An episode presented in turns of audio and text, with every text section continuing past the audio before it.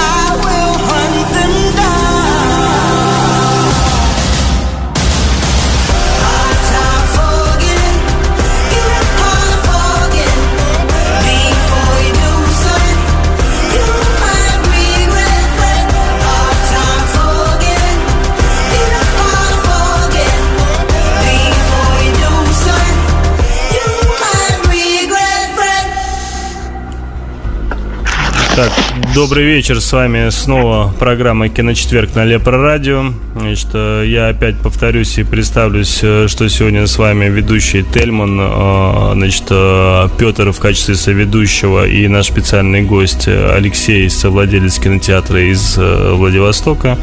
Значит, мы сейчас немного пробегаемся по новостям, и учитывая, что у нас буквально осталось 5 минут для того, чтобы закрыть вообще, в принципе, тематику вступительную, да, я пробегусь еще все-таки по, по новостям, которые мы упустили, да, это о том, то, что у нас э, планируется делаться ремейк э, э, «Кошмара на улице Вязов» в скором будущем, и боюсь, ничего хорошего из этого, конечно же, не выйдет, но, по крайней мере, такие вот планы есть.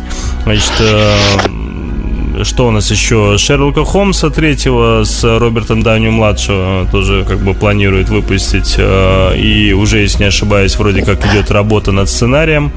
Вот, и о чем, собственно, Роберт Дауни младший буквально недавно и сказал. А, Значит, э, и еще, наверное, очень советую посмотреть трейлер к фильму «Эверест», если вдруг вы пропустили. Э, там уже второй трейлер вышел. Эм, вообще, учитывая эпичность э, самой картины, которая фактически основана на реальных событиях, эм, очень интересно смотреть. То есть прям очень круто сделано, и спецэффекты хорошие, актерский состав просто обалденный, очень удачно подобранный, да, крайне советую взглянуть. А, ребят, ну давайте, наверное, мы перейдем к премьерам а, недели, да, и uh-huh. уже продолжим от них. Премьеры недели. А, ну, на той неделе, э, если ну, мы это уже обсуждали, но я все-таки пробегусь, может кто-то там, я не знаю, только приехал из отпуска или еще что-нибудь подобное, у нас э, вышла «Миссия невыполнима. Племя, из, племя изгоев». Э, фильм оказался на уровне четвертой части, э, который «Фантом». Э, конечно, переплюнуть третью часть, естественно, фильму не удалось. Э, о фильме ничего особенного говорить не буду. Скажу, что если вы хотите просто посмотреть на очень неплохой экшен, который в фильме налеплен такими некими кусками, то, конечно же, можно пойти. Значит, э, что у нас там еще на этой неделе выходило из такого левша, как бы, который тоже вышел, да. Я, честно признаюсь, пока еще не смотрел, но все, кто из э, коллег и знакомых был, всем фильм понравился. Я оценки у критиков, ну, достаточно такие, очень сносные, неплохие. А зрительский рейтинг так вообще на уровне 8 баллов из 10. Нет, что... вот обез... обязательно тоже, как выйду, посмотрю левшу. Мне просто интересно, поскольку я все картины на боксе буду сравнивать, наверное, теперь с бойцом с боевым. Ну, э, я на левшу пойду только потому, что, ну, в первую очередь, ладно, Джилленхол, это понятно, но потому что фильм все-таки снял э, Антуан Фукуа, это тот же тренировочный день, один из моих любимых фильмов, э, из-за этого я обязательно на него схожу. Я единственное, о чем хочу сказать, о тех фильмах, если, если говорить о тех фильмах, которые прошли на той неделе, вне себя, так называемый фильм Selfless, да, фантастика, триллер, детектив такой некий, в котором играет э, тот же Райан Рейнольдс, о котором мы сегодня говорили про в Дэдпуле. Э, очень сильно удивил этот фильм, потому что я вообще на него идти не, не хотел, не собирался. Эм, хотя я знал, что вроде как прокатчики Вольга фильм, которые крайне редко, очень крайне редко выдают э, такие туфтовые картины. Ну, вот. И, ну, при всем при этом, увидев трейлер, желания идти не было абсолютно никакого. Ну, так получилось просто абсолютно случайно, придя в кинотеатр, ничего другого по сеансам по времени не попалось, пошел на Selfless удивлен картиной, потому что я даже больше скажу, мне фильм понравился. Да, я поставил оценку 7 из 10 максимум, да, но при всем при этом, э, этом э, э, картина удивила. Удивила наверное, просто я не ожидал некого такого прям грамотного экшена со стороны Рейнольдса, технически грамотно выполненного, да, там, что касается боев и так далее. Мне казалось, что там, там будет исключительно, грубо говоря, пистолет и все дела. Ну, получилось неплохо. Я не знаю, из вас кто-нибудь смотрел, Петя, Леш? Нет. Ну, целиком я этот фильм не смотрел как и многие фильмы, потому что да, особенность профессии такова. Uh-huh. Но я смотрел достаточно много материалов из него, там порядка 20 минут в целом, uh-huh. еще, еще в июне. И да, действительно, это очень крепкий э, триллер, э, боевик э, с таким э, сюжетным поворотом, да, ну, я бы, я бы рекомендовал этот фильм к просмотру тем, кто не собирался его смотреть.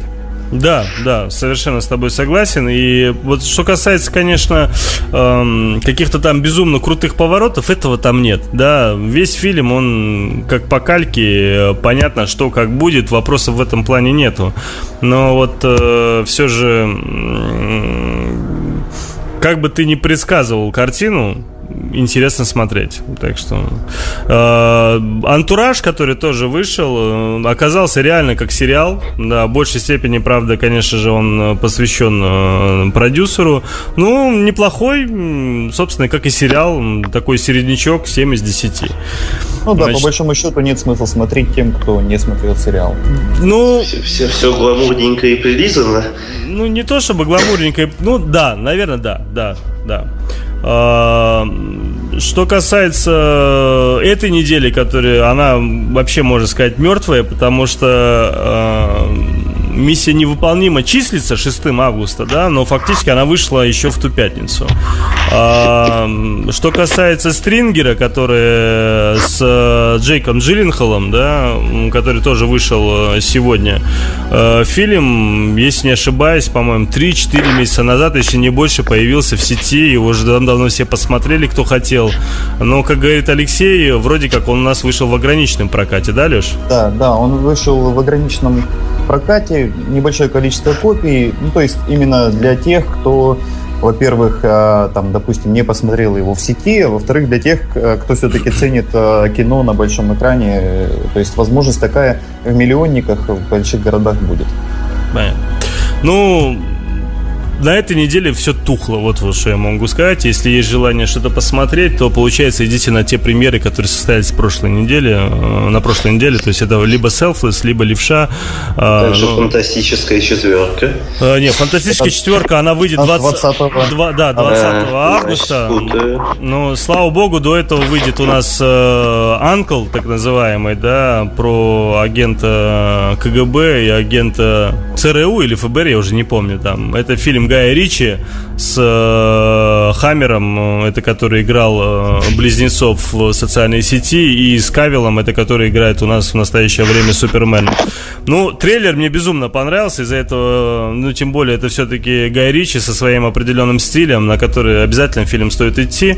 А Он будет 13 августа, но это мы еще обсудим на следующей неделе. Но я сразу хочу сказать, что трейлер, э, э, он передает примерно процентов 30 из того, насколько этот фильм крут. Лично для меня это главный фильм этого лета, э, и ну, я не могу просто словами выразить, насколько это вообще невероятное кино. То есть, если вы возьмете, например, Кингсмана, а, они немножко схожи там по стилю, по э, отношению к зрителю и к самому себе. А, Это гораздо круче Кингсмана. И, и юмор, и экшен, и вообще сюжетная составляющая. Это, это просто невероятное кино. Заклинаю всех обязательно на следующей неделе, прямо в четверг в кинотеатре. Ну, э, я вот э, тебя послушал, сразу прям, вот, прям воодушевился. Но с другой стороны, я знаю, что у Анкла у него рейтинг PG-13.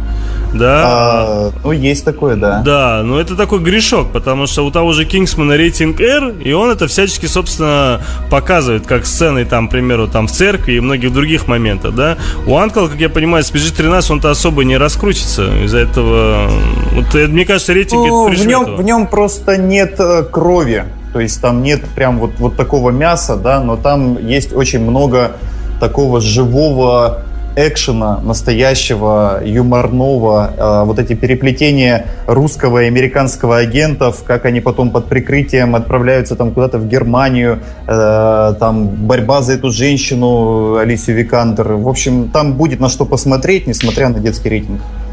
Ну, как я понимаю, все-таки этот жанр в первую очередь такой боевик-комедия, правильно? Комедия, да, да, боевик-комедия. Понятно.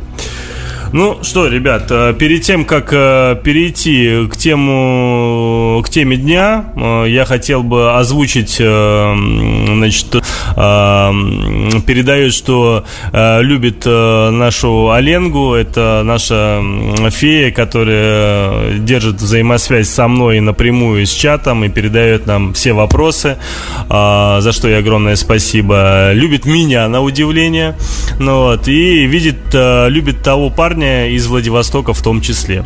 Ну вот, так что по, по какой-то причине Петр остался за бортом. Петр, прости, пожалуйста. Прости. Это все, все вопросы к хирургу, да.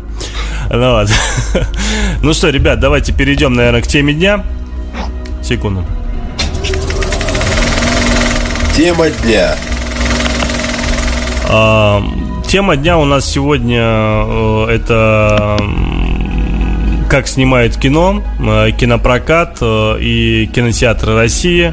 Э, Тема достаточно очень такая широкая, и даже в самом названии видно, что здесь мы постарались обхватить не какой-то там съемочный процесс, а вот именно скорее такую бизнес-стезю кино.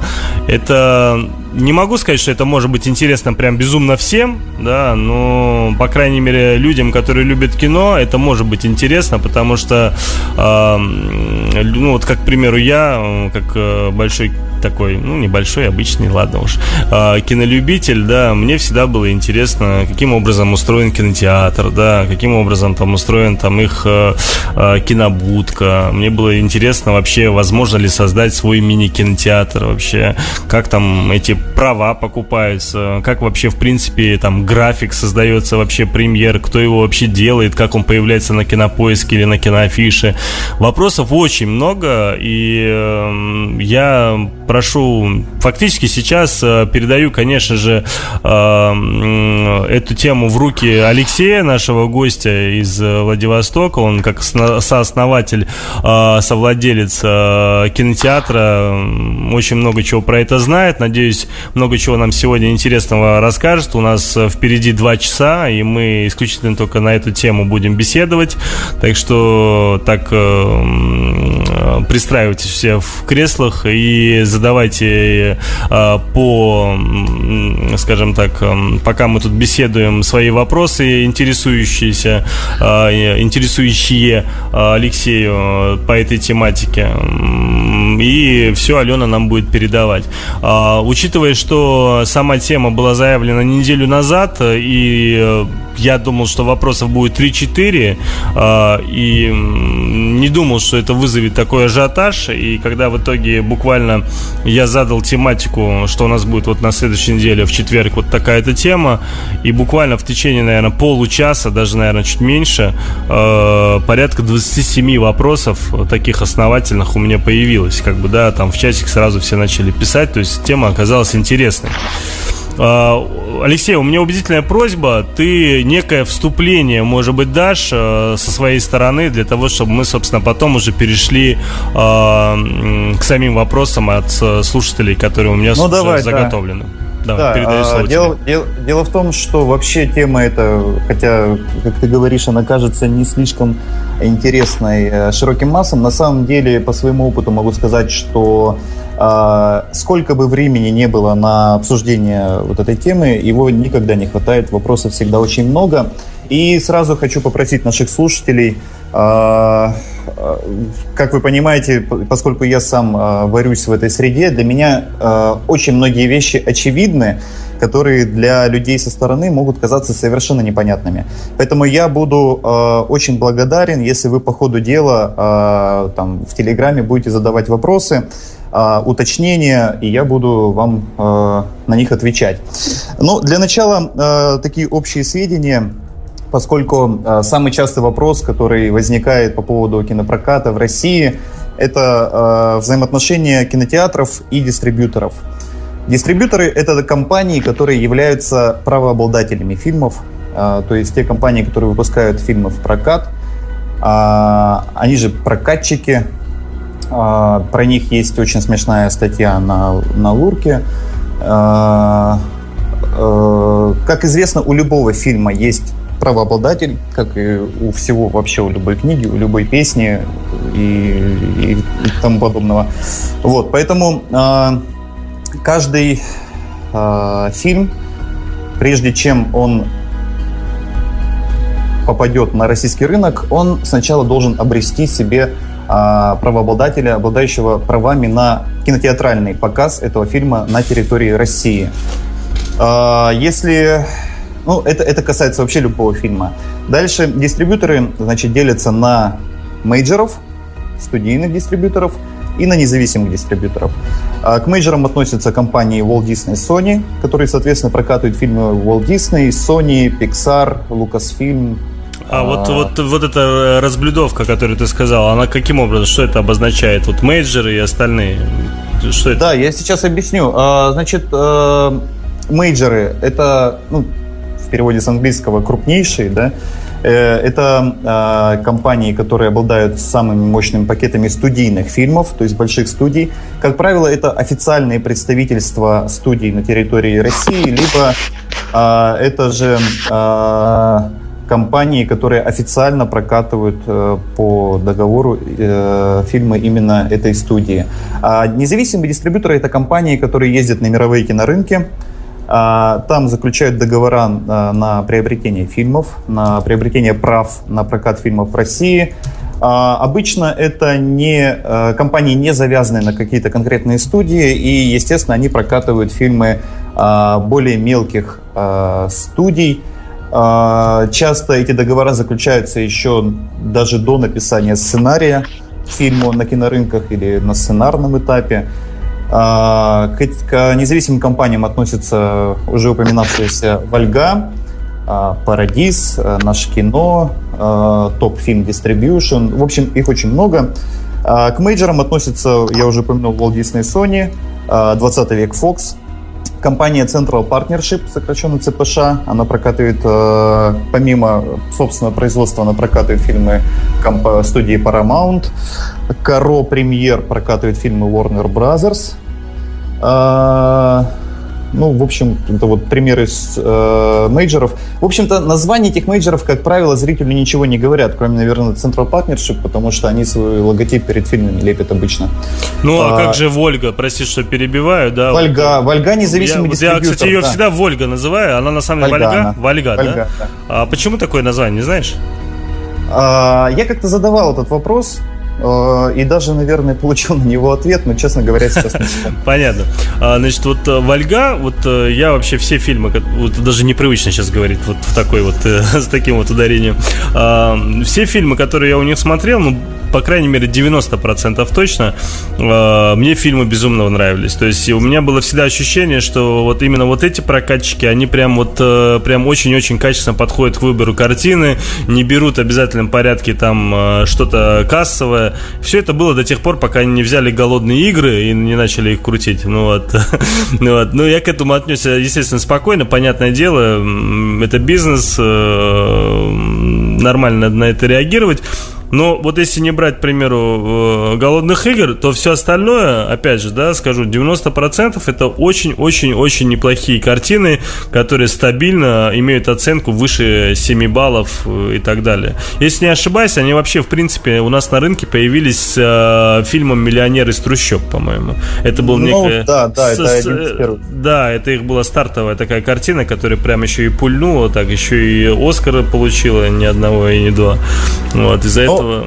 Вольга, она всегда, да, а, она всегда отличалась э, ручным отношением э, к подбору своего репертуара. Э, их букер ездит на все кинорынки и очень грамотный человек, он очень хорошо разбирается в кино и всегда знает, ну, то есть это такое а что касается голодных игр, это совершенно нормальная история, потому что всем нужно зарабатывать деньги. Это большая была для них победа, что они этот фильм в свой пакет э, заполучили. Но, как вы знаете, в этом году голодные игры, финальную часть будут прокатывать не Вольга, а Walt Disney Sony. Да вы что? Да ты что?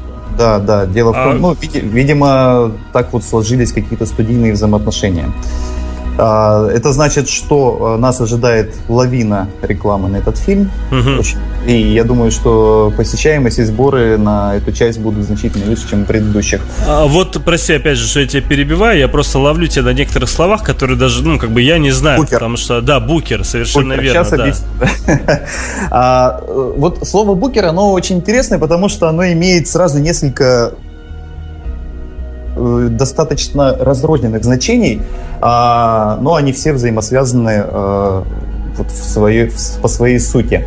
Значит, букер а, в отношении а, дистрибьюторов, прокатчиков, это тот человек, который ездит на кинорынке, а, который заключает договора, в общем, который отбирает кино. Также у слова букер есть а, значение менеджера а, в компании дистрибьютор, дистрибьюторе, который занимается взаимоотношениями с кинотеатрами то есть занимается непосредственно росписью, постановкой фильмов э, в кинотеатры, их форматом, количеством сеансов э, и прочими вещами. И также у слова «букер» есть значение, это менеджер по росписи непосредственно в кинотеатре. То есть тот человек, который букер, который взаимодействует с букером у дистрибьютора. И, да, Букер и- с и, букером, собственно, и- и- Да, и, со- соответственно, вот все вот эти вещи согласовывает. А Процесс э, росписи фильмов, он так он называется э, роспись или букинг, э, включает в себя э, именно планирование фильмов на показ в кинотеатрах, согласование количества сеансов понедельно, а, ну и прочие условия проката. То есть они вот прямо даже указывают... э, Я думал, то есть, грубо говоря, как происходит. То есть те в кинотеатр отдали, и те крутят тогда, когда они, там, грубо говоря, хотят. А здесь, как ты Нет, объясняешь, нет, то есть так- они так прям утверждают прям каждый сеанс, во сколько он идет, какое его количество, каждый день, Не, правильно? не совсем так, да. Я сейчас объясню. Я сейчас просто закончу мысль про Вольгу. потому прости, прости, э, да. Недавно, недавно была такая новость, которая не может пройти незамеченным. Э, Вы, возможно, слышали, что студия Relativity Media оказалась на грани банкротства с э, огромным количеством долгов, там 100 миллионные или даже больше. А что это за А, компания? Это Америка э, хороших фильмов. Сейчас я сходу, наверное, название не скажу, но э, Темная том, башня. ну, зна- зна- значит, не ожидает нас темная башня. Вот, у Вольги в пакете есть несколько фильмов Relativity Media, которые запланированы на осень, и, судя по всему, они у нас либо сильно передвинутся, а, либо вообще покинут наш прокат. Ну, это мы посмотрим. А, Вот, дальше по росписи. Значит, э, вообще вот такой вопрос, он обычно возникает одним из первых, э, как фильмы попадают в кинотеатры. А, Часто можно слышать э, формулировку, как кинотеатры покупают фильмы или что-то такое. Значит, сразу могу сказать, что кинотеатры фильмы не покупают. А, Фильмы покупают дистрибьюторы.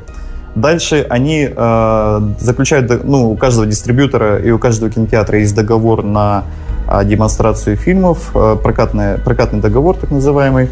А, Вот. Леш, чтобы мысль не терять, да, вот, вот ты вот, собственно, идешь вот по этой мысли, но у меня постоянно вопросы определенные возникают. Мне хочется с одной стороны тебя перебить, но с другой стороны э, и до конца дослушать. Но при всем при этом, вот сразу вот сейчас даже отмечу, вот э, ты говоришь, что они покупают, да, вот э, дистрибьюторы. Вот это то, что, о ком ты сейчас э, говорил, да, вот Ольга, там все остальные, Вольга и так далее. Вот э, я правильно понимаю, что цена, ценообразование так таковое, оно вообще от чего зависит? Каким образом оно появляется? Как э, это зависит от картины, а зависит, э, там, я не знаю, от самой компании это продает. То есть, э, каким образом, то есть, как- какую сумму вообще они, в принципе, за это платят? То есть, они что покупают? Они просто таким образом, дистрибьютор покупает копию, да, и, или Они что? покупают, в первую Право, очередь, они, они право. покупают права, Права. на кинотеатральный показ на территории России. Мгм, А, ну или там, если они на, других территориях работают, то еще и на эти мгм. а, территории. А, ценообразование вопрос э, сложный. А, как правило, это тайна за семью печатями. Это Вот. немножко это в другую сторону немножко от моей профессиональной деятельности, потому что это все-таки кинорынки, это со стороны дистрибьюторов.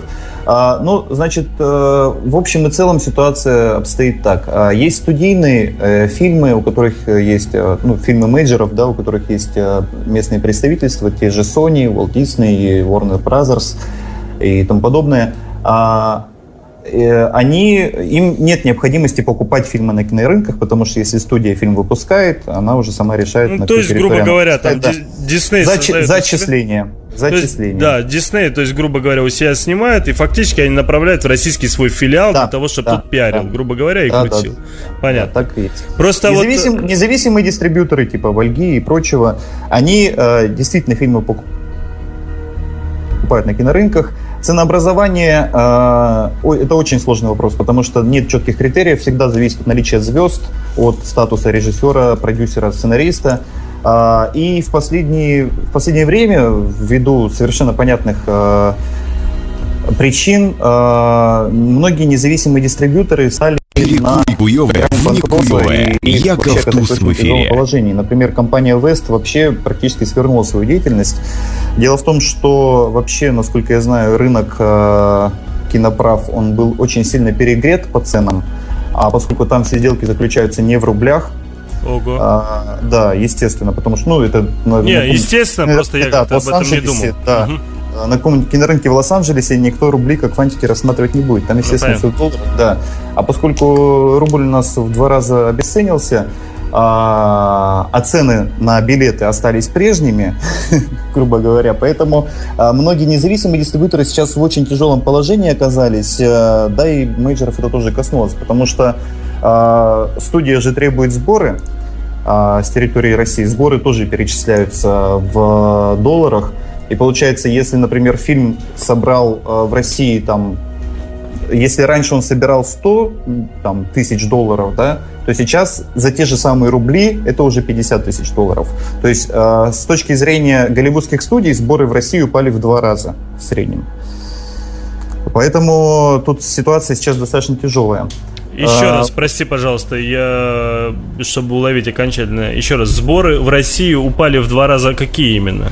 Для Голливуда, то есть с точки зрения голливудских студий, то есть Ага. если раньше, э, ну, грубо говоря, если фильм в России собирает а, там 300 тысяч рублей, Мгм. грубо говоря, да, а, то раньше это было 10 тысяч долларов. А, все, все понял. Сейчас Из-за это курса доллара все понял, Да. понял, понял, да, да.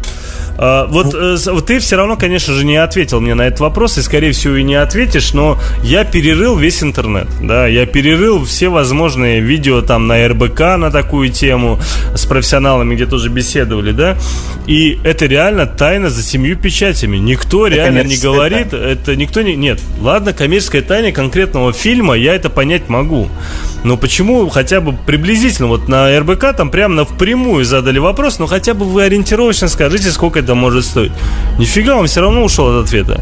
И я боюсь, что ты все равно тоже сейчас уйдешь от Но ответа. э, я, я- ухожу от ответа не потому, что я не хочу отвечать или я там связан с какими-то обязательствами, а потому что нет ответа на этот вопрос. Потому что как, как э, у меня, да, потому что какой-то некий фильм а, европейский, артхаусный, э, там на европейском рынке может стоить на этапе сценария там 5 тысяч евро или 15 тысяч евро, да, а голливудский большой фильм а, на этапе сценария или даже уже снятый, э, ну, если, если это не небольшая студия, он там может стоить и 100 тысяч долларов, да, там, и там 2 миллиона. То есть э, это разброс огромный, и никакой четкой шкалы нет. Ой, ты никто так хорошую тему сейчас поднял э, по поводу того, что типа на этапе сценария, на этапе того же, как снято, то есть и так далее. То есть э, я правильно понимаю, что компании, вот эти дистрибьюторы, и вот эти букер через букер, которые ты говорил, да, а, они едут, то есть на, на так называемые вот эти кинорынки, как я понимаю, там как раз-таки и происходит э, основной э, поиск фильмов, правильно я понимаю? Ну да. Да, а, и, ну, либо там совсем мега крутые едут прям напрямую, там, я не знаю, в Лос-Анджелес или куда они там едут, собственно, и прям в Америке пытаются там уже найти. И они э, каким образом это делают? То есть они могут, э, э, ищут фильмы, могут найти, точнее, фильмы на этапе сценария, на На этапе этапе там... сценарной заявки даже. А, даже так. То есть, То есть, я, да, то и есть, когда таким есть- образом есть- есть цена двух- меняется, двухсрочный. да? Как Да, я понимаю, конечно. цена меняется. То есть, если я покупаю на этапе сценария, к примеру, да, не поняв еще, насколько круто это будет снято, то есть это будет определенный ценник. А когда это, к примеру, снято уже видно, что круто, то есть это уже будет, собственно, от компания завышает цену, и изначально ну, цена уже другая, правильно я понимаю? Да, конечно, естественно. А еще бывает, что продают за проценты. Ну, то есть э, там есть какая-то фиксированная сумма плюс отчисление с проката. Это достаточно частая э, схема. Отчисление с проката по всему миру или, не понимаю, или как это идет? То есть, А, ну, А, вот то есть, э, я, прости, есть, глупость сказал. да. То есть, э, он покупает для России, к примеру. Ну, допустим, Воль- Вольга купила для России, там, я не знаю, те же «Голодные игры 3», там, к примеру, неважно. Ну вот, она могла заключить, собственно, контракт таким образом, что э, она не только сумму, грубо говоря, определенную заплатила, да, но для того, чтобы, к примеру, большую сумму совсем не платить, они говорят, слушайте, давайте мы вам дадим, к примеру, 100 тысяч баксов, да, а остальное мы вам, типа, процентами от э, прибыли э, от кинотеатров. Так, что ли? Да, да. Да. Ага, ага. Ну, это, опять же, то есть, э, это не совсем моя э, сфера, поэтому я так в, об- в общих терминах это все объясняю. Если, если получится как-нибудь пригласить представителя той же самой Вольги в эфир, то они, может быть, ответят. Я по- постараюсь, да. Они, учитывая их активность э, в Твиттере, я очень искренне надеюсь, что они все-таки к нам когда-нибудь э, заглянут. Ой, они классные, да. Можно вопрос? Да, да, да? А может быть фильм продан, э, скажем так, сразу нескольким компаниям? То есть, э, ли- то есть лицензия, по сути, она будет не полная, а вот м, в Москве одна компания, я не знаю, там в Владивостоке другая, где-то Нет, нет, нет, нет, нет, такого быть не может. А, Права на территорию продаются всегда эксклюзивные.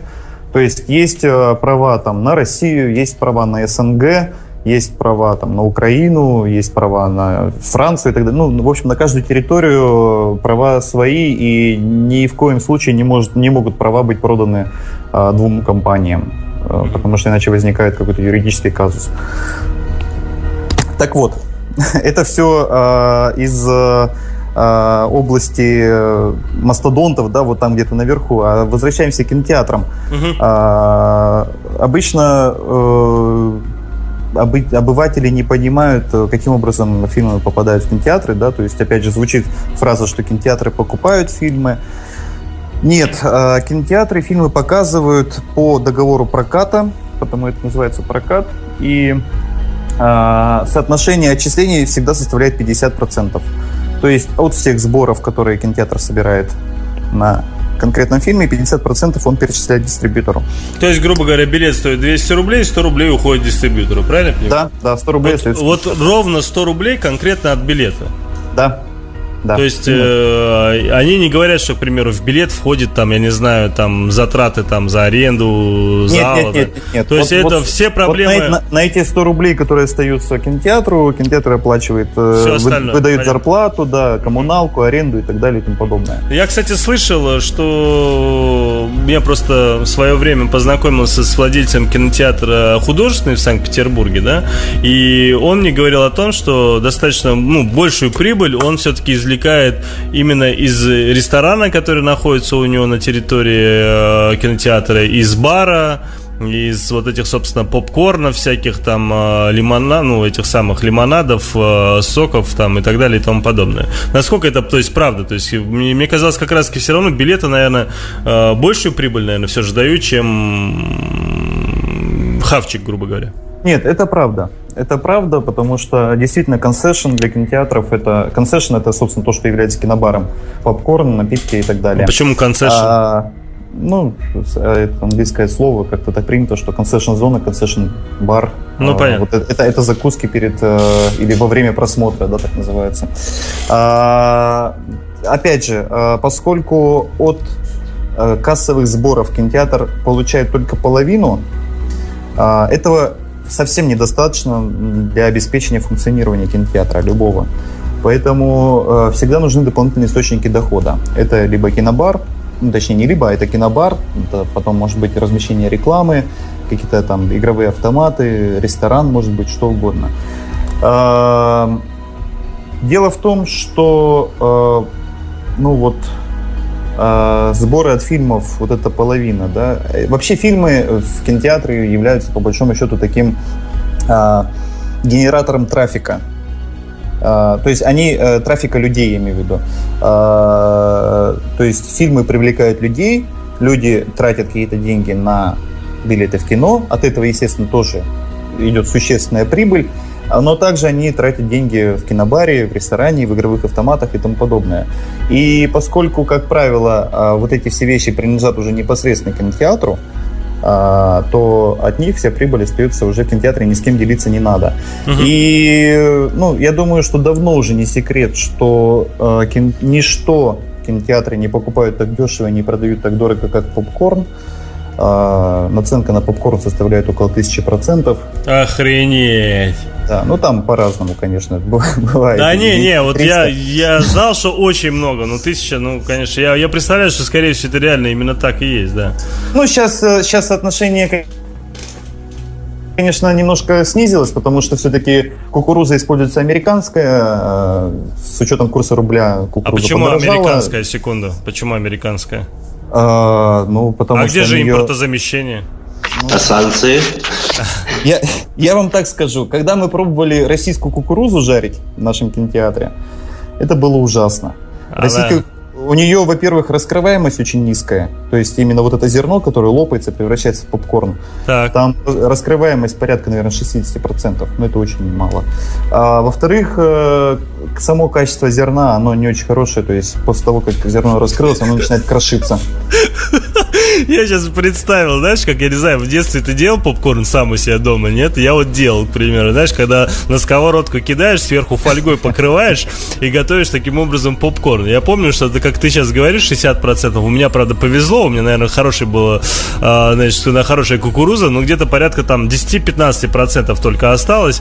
Я помню, такие, знаешь, кусочки такие оставались, точнее, не кусочки, а, ну, вот эти, собственно, зернышки, или как это называют, кукурузенькие такие маленькие, да, почерневшие такие, да. Я вот представляю, приходишь, знаешь, а, в кинотеатр, у которого есть импортозамещение попкорна, а они тебе сыпят туда попкорн, а там где-то нижняя часть, знаешь, там 20% это, собственно, вот такие вот, э, вот такая вот кукуруза. Я почему это на самом деле вспомнил, смех смехом, но э, очень глупо будет, наверное, это звучать сейчас в эфире, но в Дагестане в кинотеатре это именно так. Вот нижняя часть, она все равно остается как раз-таки э, вот с, с этими кукурузеньками, которые не раскрытые. Но это, это в любом случае неизбежно, а, несмотря на то, что после жарки попкорн он перемешивается, и не раскрывшиеся зерна, которые в любом случае есть, они, как правило, оседают. Но то, что несколько зерен может попасть в стакан к зрителю, ну, как бы, да, такое бывает, ничего страшного в этом нет.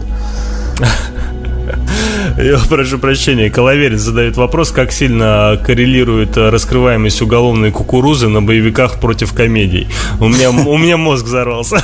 Я, да, я не готов ответить на этот вопрос прямо сейчас. Нужно провести соци... социологическое исследование. Со Соцопрос, да-да-да. Да. Да, прости, что перебил. Дальше.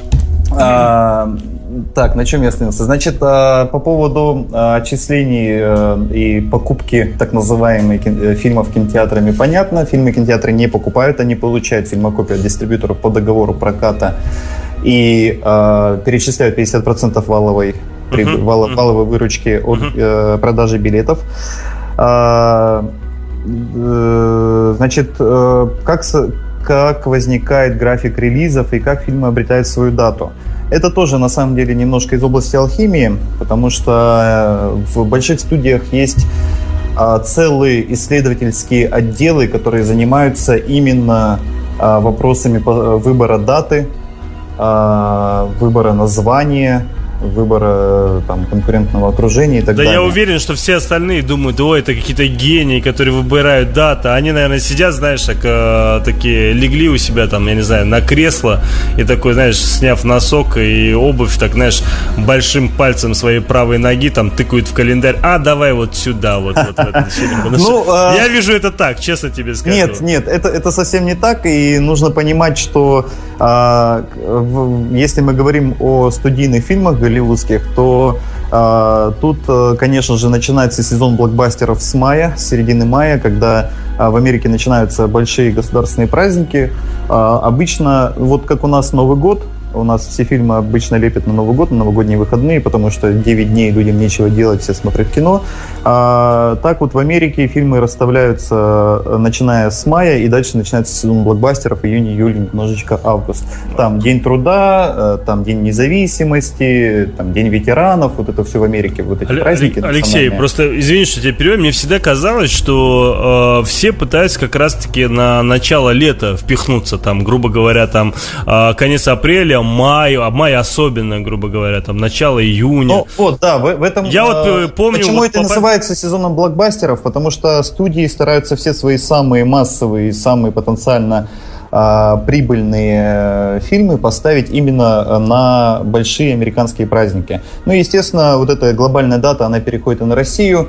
А у нас в мае тоже праздников немало, особенно в начале, да, и у нас э, на майские праздники тоже, и на июньские праздники у нас достаточно а, вот все эти фильмы попадают. Ну, в этом году был тухляк летом вообще просто. и это... Да и в прошлом году был тухляк. Ну, э, тут сезон сезонность имеет значение. Бывает, что год пустой, а год, э, наоборот, наполненный. Поэтому, ну, бывает так. Мгм. А дальше фильмы расставляются, ну, то есть, э, если мы сейчас говорим о студиях больших, а, всегда э, есть, во-первых, там, по отношению к жанрам, то есть, там, романтические фильмы ставятся, там, на 14 февраля, да, там, а, всякие потенциально скороносные фильмы ставятся, ну, то есть, есть Оскаровский сезон, который начинается осенью, да, и до а, января, вот там расставляются все эти драмы.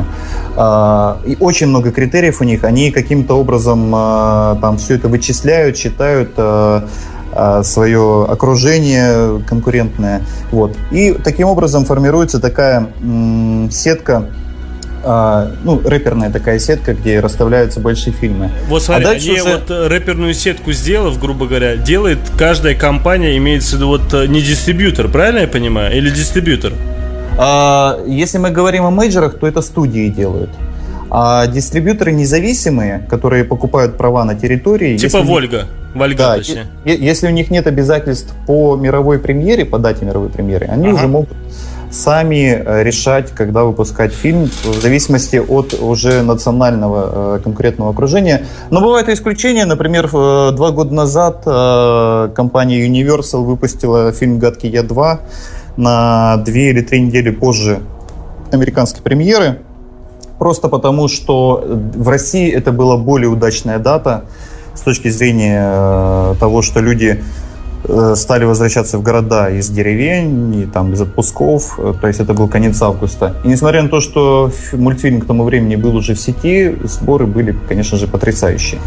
А, вот э, по поводу вот этого же графика в продолжении темы э, вопрос, да, вот э, м, бывало такое, я помню прекрасно, когда с тем же, по-моему, Человеком-пауком 3, э, когда я пошел смотреть фильм ночью, да, там э, со среды на четверг, как я обычно стараюсь ходить, э, фильм американцы еще даже не посмотрели. И так получилось, что, что или и с Бэтменом, по-моему, такая же история была. Я просто сейчас точно не помню. Вот были некоторые такие серьезные блокбастеры, которые по миру, по сути, идут в один день.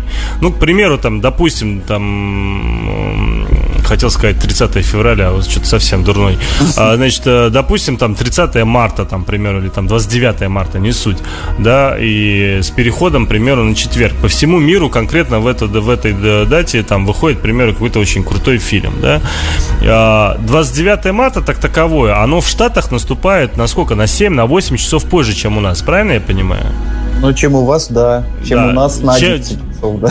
Да, да, чем у вас, да, еще больше получается. Ну вот, и э, мы, получается, фильмы видим раньше, реально. То есть, э, и так вот э, я к тому, то, что э, насколько, то есть, э, у них принципиально, кто по миру первее смотрит кино, э, то есть, какие вот по, по этому поводу правила. Потому что я помню, какой-то фильм буквально недавно выходил, как раз-таки я в Твиттере об этом писал на кинолепре, да, о том, что, блин, обидно, что его в среду показывать не буду, ночной премьеры нету. На что ты, ты мне ответил, как раз-таки Тельман, типа, да, облом э, выйдет только, собственно, в четверг. Вот, э, как и должно было быть там. И- О, слушай, давай вот сейчас попробуем, тут потому что такой очень плотный клубок разных вещей в этом вопросе. Сейчас я его попробую распутать. Да, Значит, э, во-пер- во- во-первых, э, как правило, фильмы выходят по четвергам. Все кинолюбители это знают. У этого есть историческая подоплека. Раньше, когда э, не было столь большого количества э, ресурсов для привлечения зрителей в кино, основными ресурсами были рецензии кинокритиков в газетах. И фильмы выпускались по четвергам именно потому, чтобы критики в четверг посмотрели, в пятницу вышли газеты с э, рецензиями, и на выходные люди пошли на эти фильмы. А, исторически так сложилось, фильмы выходят по четвергам. Но очень часто сейчас в Америке большие фильмы выходят по пятницам. А, но при этом у нас они вполне могут выходить также в четверг. А, Сейчас очень много предпринимается усилий для предот- предотвращения пиратства, поэтому как бы этот один день, точнее полтора дня с учетом разницы во времени, большой роли не играет. Это как миссия невыполнима. Последняя, она как раз вышла в пятницу, если не ошибаюсь. Ну да, и у нас она тоже в формате превью вышла в Да, пятницу. да, да, Да. А, 31 числа как раз на прошлой неделе. да. А, Дальше, по поводу разницы выхода в прокат а, вообще, да, то есть не на один день, а бывает на неделе. Еще есть такой момент, как обкатка фильма. То есть, когда студия не до конца уверена в своем фильме, то прежде чем выпускать его на американский рынок, они его могут выпустить на других территориях. В России, в Китае, там, в Корее или еще где-то, да, и посмотреть на, на, на реакцию зрителей э, и на то, как фильм будет работать. Такое тоже бывает, то есть э, достаточно нередко, когда у нас фильм выходит на неделю, на две, на месяц раньше, чем в Америке. Э, Так, и что там еще было? А, ну и по поводу ночных сеансов со среды на четверг. э, Не всегда это возможно, потому что э, каждому фильму дистрибьютор прикладывает меморандум. Меморандум – это такой список ограничений, которые накладываются на кинотеатр относительно проката конкретного фильма. А, Как правило, в меморандуме указывается, что а, сеансы этого фильма разрешаются не ранее обычно нуля часов четверга, то есть в ночь со среды на четверг, но бывают исключения. Например, а, дай бог памяти, кажется, фильм «Безумный Макс» по меморандуму выходил не раньше 15 часов воскрес... э, не раньше 15 часов четверга. Это было связано с тем, что у фильма была премьера э, в Канне. И то есть до премьеры в В Канне Каннах, ни одна... в Каннах, в Каннах. Да, в Канне, Мгм. да. И ни одна живая душа до этого этот фильм не должна была увидеть. Мгм. Но т- тут опять же был такой фокус-фокус, потому что 15 часов в Владивостоке наступает, а уж тем более на Камчатке наступает гораздо раньше, чем в Москве. Мгм. Вот, так что мы фильм все равно посмотрели раньше. То есть, можно сказать, фактически больш- большинство э, премьер киношных, да, и блокбастеров и так далее, вы э, на Владивостоке э, видите фильмы раньше, чем вся остальная Россия. Я правильно понимаю? Ну, на 7 часов раньше, да.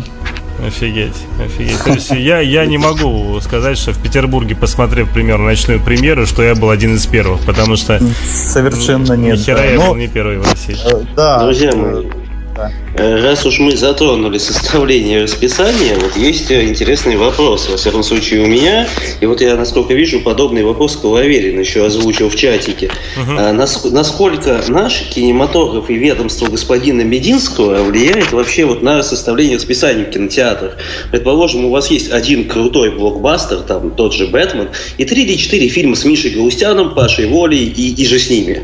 Я, кстати, Э, вообще не представляю, как государственная служба, а точнее министерство, может влиять на бизнес именно в данной м, ветке. Я не Ну, представляю. наско- насколько я знаю, был законопроект, даже притворился он в закон или нет, который обязывал кинотеатры, там, что в репертуаре должно быть не менее 30, по-моему, процентов отечественного кинематографа.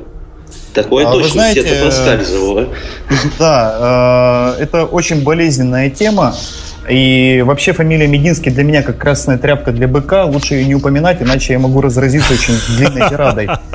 Э, Да, есть э, там специальные учреждения, где таких людей должны содержать. Э, Вот. Но что касается регулирования государства в области кинопоказа, понятное дело, что ну, их государственные интересы вполне объяснимы, потому что они дают деньги на кино, и хотелось бы, чтобы эти деньги э, шли, э, ну, во-первых, там, как- каким-то образом отбивались, может быть, либо чтобы они а, Ну, а, начнем с А того, ра- что у Минкульта, так, как- Мин- Минкульта фильмы не отбиваются, они как бы все-таки в одностороннем порядке отдают, как бы, да, и это для развития кинематографа в большей степени Ну да, делается. но у них, у них же есть тоже там какие-то э, цели государственные по поводу патриотизма, там национальных э, этих скреп, как их там называют, и так далее. Вот, а как они пытаются регулировать эту область? Во-первых, сейчас э, законодательно они, конечно, по большому счету никаких ры- рычагов не имеют, казалось бы, но на самом деле имеют. Потому что э, в прошлом году был принят закон, согласно которому э, теперь э, в России запрещено показывать фильмы, не имеющие прокатного удостоверения. Прокатное удостоверение – это такой документ, который э, получает каждый фильм. Его выдает Министерство культуры, Департамент кино. Э, не так давно этот департамент возглавлял Иван Демидов, который музабосс. К счастью, это, он уже его не возглавляет. Мгм. Там тоже было пару скандалов э, с ним связано. Вот. И, естественно, э, там по формальным признакам сейчас Министерство культуры может э, там, практически любому фильму отказать в выдаче прокатки.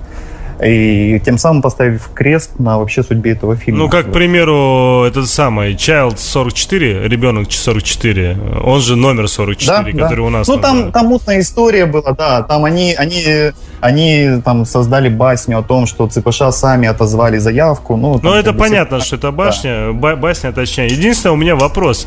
А, смотри, мы, по сути, видим, как бы якобы, мы думаем, что мы видим фильм первыми, да, когда приходим на премьеру, премьеру ночную. Неважно, даже ты думаешь, там, когда сидишь у себя в Владивостоке, учитывая, что у тебя время другое. Но фильм-то у нас в России физически, он появляется насколько ран- раньше? Физически, то есть сама копия. А, Ну, гораздо раньше. Потому что, во-первых, для получения прокатного удостоверения фильм нужно предоставить э, в Минкульт для просмотра. Вот, то есть в Там Минкульте наверняка комиссия. есть некая комиссия, которая реально, получается, смотрит раньше всех фильмы. Я правильно понимаю? В Минкульте. Да, да. А еще есть... э, Я а хочу еще устроиться туда на работу. Очень хочу устроиться на работу. Но э, вообще состав этой комиссии держится в секрете. А, э, И это тоже вызывает достаточно много вопросов, потому что непонятно, что за люди решают, какой возрастной рейтинг фильму присвоить, а, выдать ему прокатку или нет и, и тому подобное. То есть можно А. вопрос? Получается, что сначала покупается фильм, потом он показывается комиссии Минкульта. Если она его завернет, фактически дистрибьютор теряет деньги уже заплаченные Именно за фильм. Да, да. Замечательно.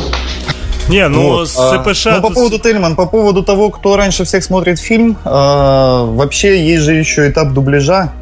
И Да, это, на самом да, деле, да, это да. очень интересный момент, потому что, естественно, сначала получаются монтажные листы, э, ну, то есть это такой сценарий, который размечен по сценам, где все реплики, все действия, вот. Затем, э, собственно, приходит э, копия для дубляжа, но это очень интересная вещь, потому что, как правило, это не, э, не фильм целиком. В целях конспирации там бывает, что на экране вообще только движущиеся губы, все остальное черным замазано.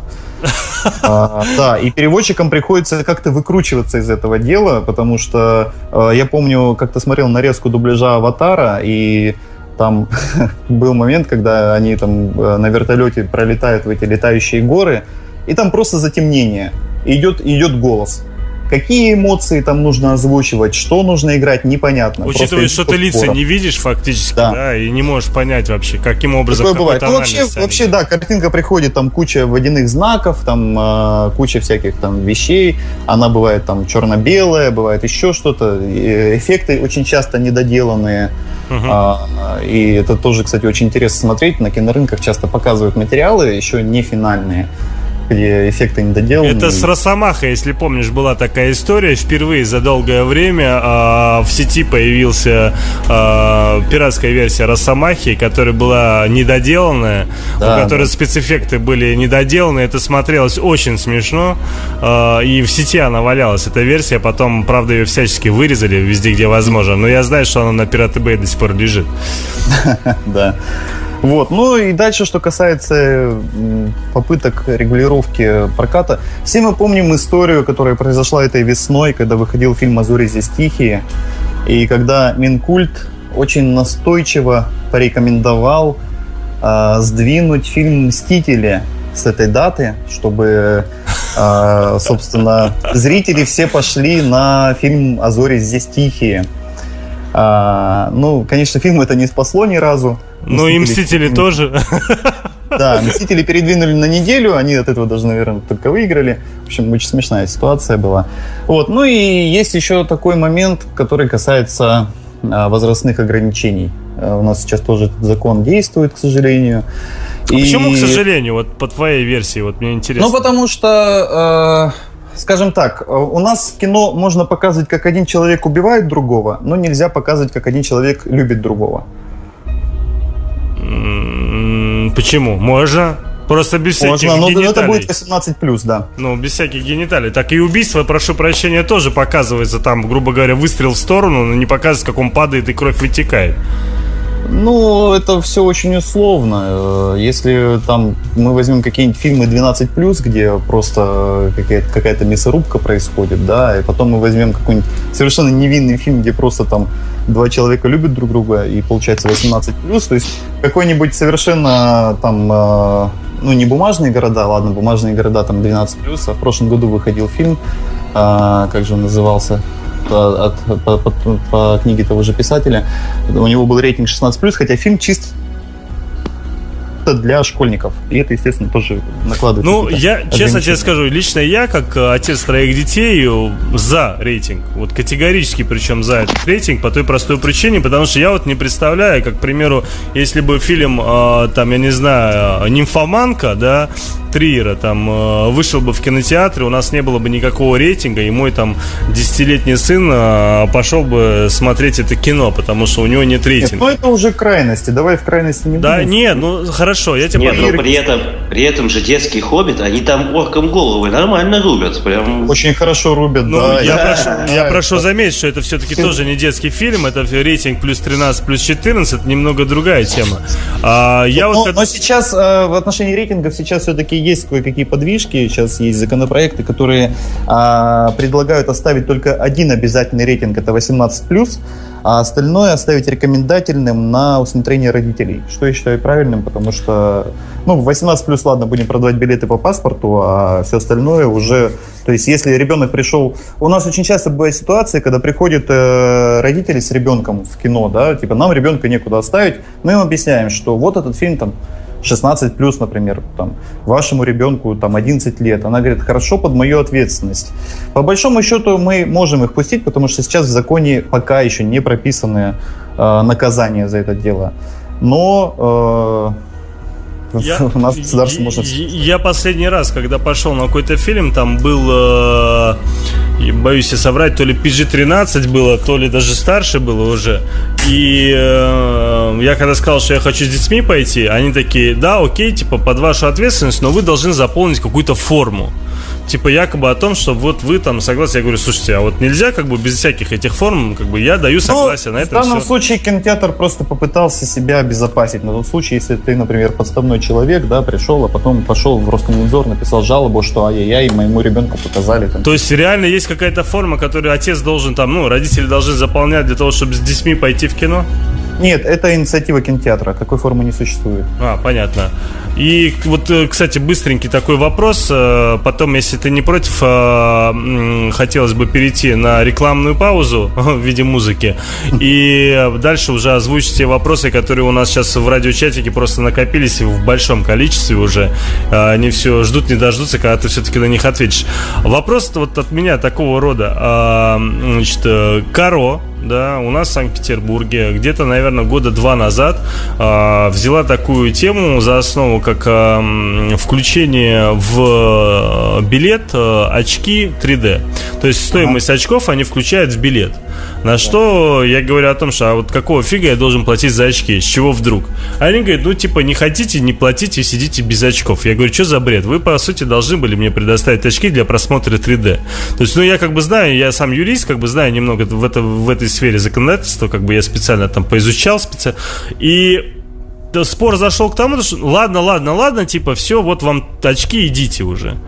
И я понял, конечно же, что все это профанация, и после того, как, у, собственно, пришел домой, еще раз открыл там э, закон, прочел, э, с разными людьми посоветовался, и мне сказали, реально, они не имеют права ничего подобного делать. Потом уже, собственно, я написал там целое письмецо, потом это разразился небольшой там скандальчик э, в Варшавском экспрессе в Санкт-Петербурге как раз-таки вот на эту тематику.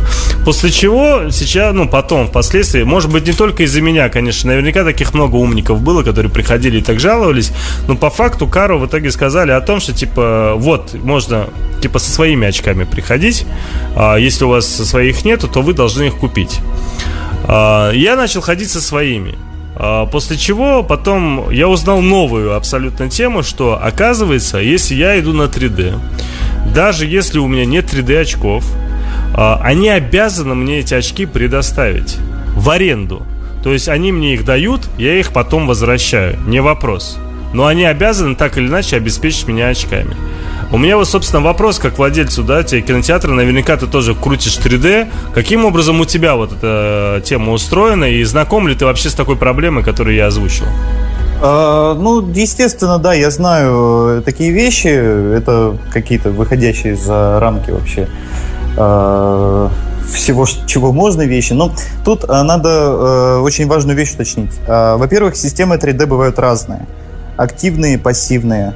А, и э, каждой системе 3D, ну, э, точнее, не каждый оговорился, а к пассивным э, к активным это не относится, но к пассивным системам бывают очки одноразовые, многоразовые.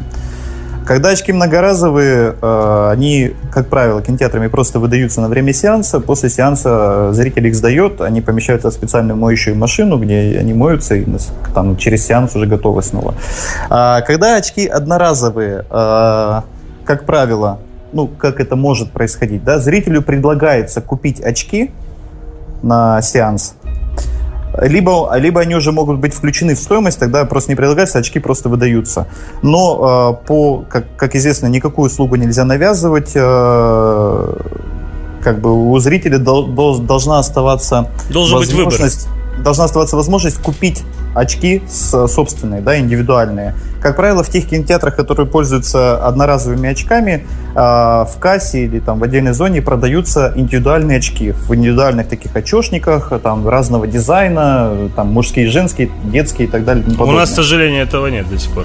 Ну, где-то где это есть, где-то этого нет. А, юридическая сторона, да, они были неправы, они не имели права навязывать эту услугу. Ну, это как бы уже вопрос к руководству кинотеатра.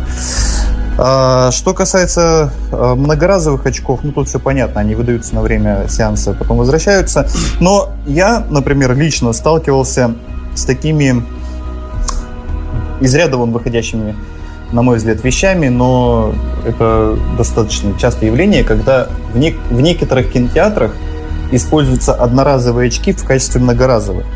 То есть они без зазрения совести выдают одноразовые очки, уже включенные в стоимость, да, то есть это ну, просто, просто цена билета, там не оговаривается, что с очками или без очков. После сеанса эти очки собирают, натирают их, там моют каким-то образом. В итоге смотреть потом в этих очках ничего невозможно, потому что они все исцарапаны, в разводах и так далее. Но суровый оскал русского капитализма. Я тебе скажу, как этот вопрос решил Каро, тот же, да. А, значит, э, они эм, поставили перед выходом каждого зала, да, вот когда из зала выходишь, такая у них большая высокая коробочка, где-то порядка полутора метров высотой, очень красиво оформлена и с такими с дырочками в форме очков, и там написано, типа, э, место для использованных очков, да, и те люди, которые выходят, э, скажем так, из зала, по сути, они купили себе 3D очки, которыми они могут спокойно пользоваться дома. Но мало кто это понимает, да? У меня, к примеру, я уже накопилось порядка 30 этих очков, потому что я всегда, если иду в 3D, постоянно забываю с собой брать, да и, собственно, нафиг они мне нужны. Понятное дело, я заплачу 30, 30 рублей и куплю все-таки, да?